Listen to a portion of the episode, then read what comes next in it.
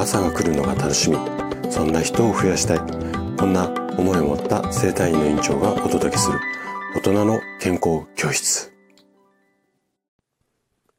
おはようございます。高田です。皆さんどんな朝をお迎えですか？今朝もね元気で心地よいそんな朝だったら嬉しいです。さて今日は8のつく日で健康ハッピーデーです。いつものスタイフのリスナーさんだけではなくて、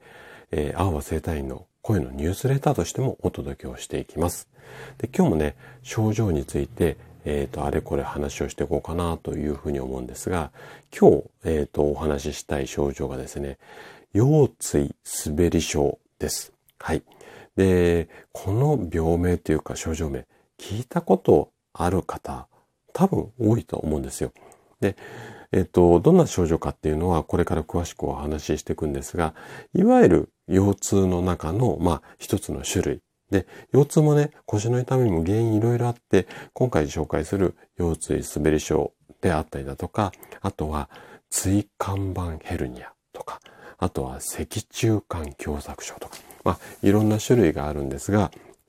このうちの一つの腰椎滑り症について今日はね、あの、詳しくお話をしていきます。で、えっ、ー、と、お話ししたい内容としてはね、まあどうしてその滑り症になっちゃうのとか、あと滑り症ってどんな症状が発生するのっていう話もしていくんですが、ここら辺の情報っていうのは、まあ他の生体院さんとか、あとは整形外科さんのホームページとか、まあネットの情報でも大体どこも詳しく書いてあります。なので、すでに知ってるよっていう方も、あの、多いかもしれないので、そこにはね、あんまり書いていない、うんと、もう一つの情報っていうことで、えっと、私の院では、まあ、腰椎滑り症を改善するために、まあ、押したり問題のマッサージで筋肉をほぐしていくってこともやりますし、姿勢の指導とか、あとは歪みの調整なんか、いわゆるこう、外からっていうのかな？体の外に、まあ、施術というアプローチもしていくんですが、それ以外に食事療法っていうのも取り入れてるんですね。で、腰椎滑り症になっちゃう方の栄養状態で、意外とね、足りない栄養素とか、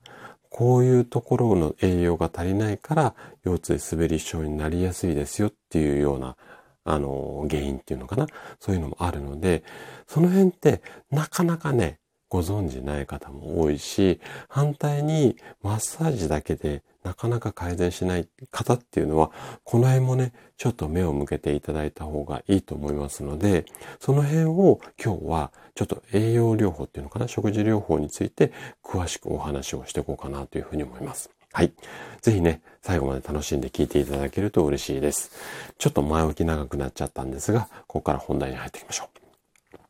で、まずね、えっと、腰椎滑り症の原因と、あと症状について、えっ、ー、と、まずはお話ししていくんですが、ここさらっといきたいというふうに思います。で、まず原因についてなんですが、えっ、ー、と、滑り症っていうのは、腰椎、要は腰の骨ですよね。で、えっ、ー、と、お尻から、あの足にかけての骨のこう列っていうのかな？上から下までずっとこう骨が連なってるんですが、この骨がこう積み木のようにこう重なってるんですけど、その一つがね、前方、前の方にちょっと滑ってしまう。要はずれてしまって、そのずれたことによって痛みが発症する。こんな病気なんですよね。で、大人になってくるに従って、こう、骨と骨の間にある、まあ、軟骨とか椎間板、まあ、こういったもの、骨のこう、ぶつからないようにクッションがあるんですが、ここがね、だんだんだんだんね、硬くなってくることが多いんです。あのー、どうしても劣化っていう言い方はあんましたくないんですが、これで硬くなってきてしまって、で、硬くなってきてうまくこうクッションの役割しなくて、下の骨が前の方にこう滑り出す。これが腰椎滑り症なんですよね。ちょっとね、言葉で説明するのが ごめんなさい、イメージ湧きづらいかもしれないんですが、もしね、今の説明で分かりづらかったら、腰椎滑り症で、えっと、画像検索なんかをしてくれる、あの、していただけると、そのこう滑った骨の図とかがいっぱい出てきますので、そんなのでね、ちょっとイメージしていただければ OK かなというふうに思います。で、滑り症になってしまった場合、どんな症状が起こってくるかっていうと、まあ、代表的なものはね、3つぐらいあるんですが、例えば腰そのものが傷んだり痺れたり、あとは足太ももから、えっ、とあ、お尻から太ももにかけてぐらいですかね。このあたりに痛みや痺れが出てきちゃうっていうことですね。あとはね、ちょっと重症になってくると、もうね、歩くのもしんどくなってきます。はい。で、この滑り症っていうのは、放っておくとね、どんどんどんどん悪化していって、最後は手術っていう選択肢になってしまうので、できるだけ早めに治療することが大切なんですね。はい。で、えっと、一般的な整体とかマッサージ、あとは、まあ、病院なんかでもそういうことも多いんですが、基本的には押したり揉んだりとか筋肉とか骨に関するアプローチをしていくんですが、それでも改善しない場合は、食事療法、これがおすすめなんですね。で、じゃあ、どういった栄養の状態の人が、うんと滑り症になっちゃうのかっていうところなんですが、これね、筋肉が硬くなるスピードっていうのは、男性も女性もそんなにね、大差はないんですよ。なんですが、腰椎滑り症の発症率っていうのは圧倒的にね、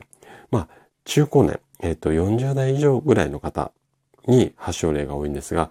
その中でも女性の方の発症率っていうのがすごく高いんですよ。で、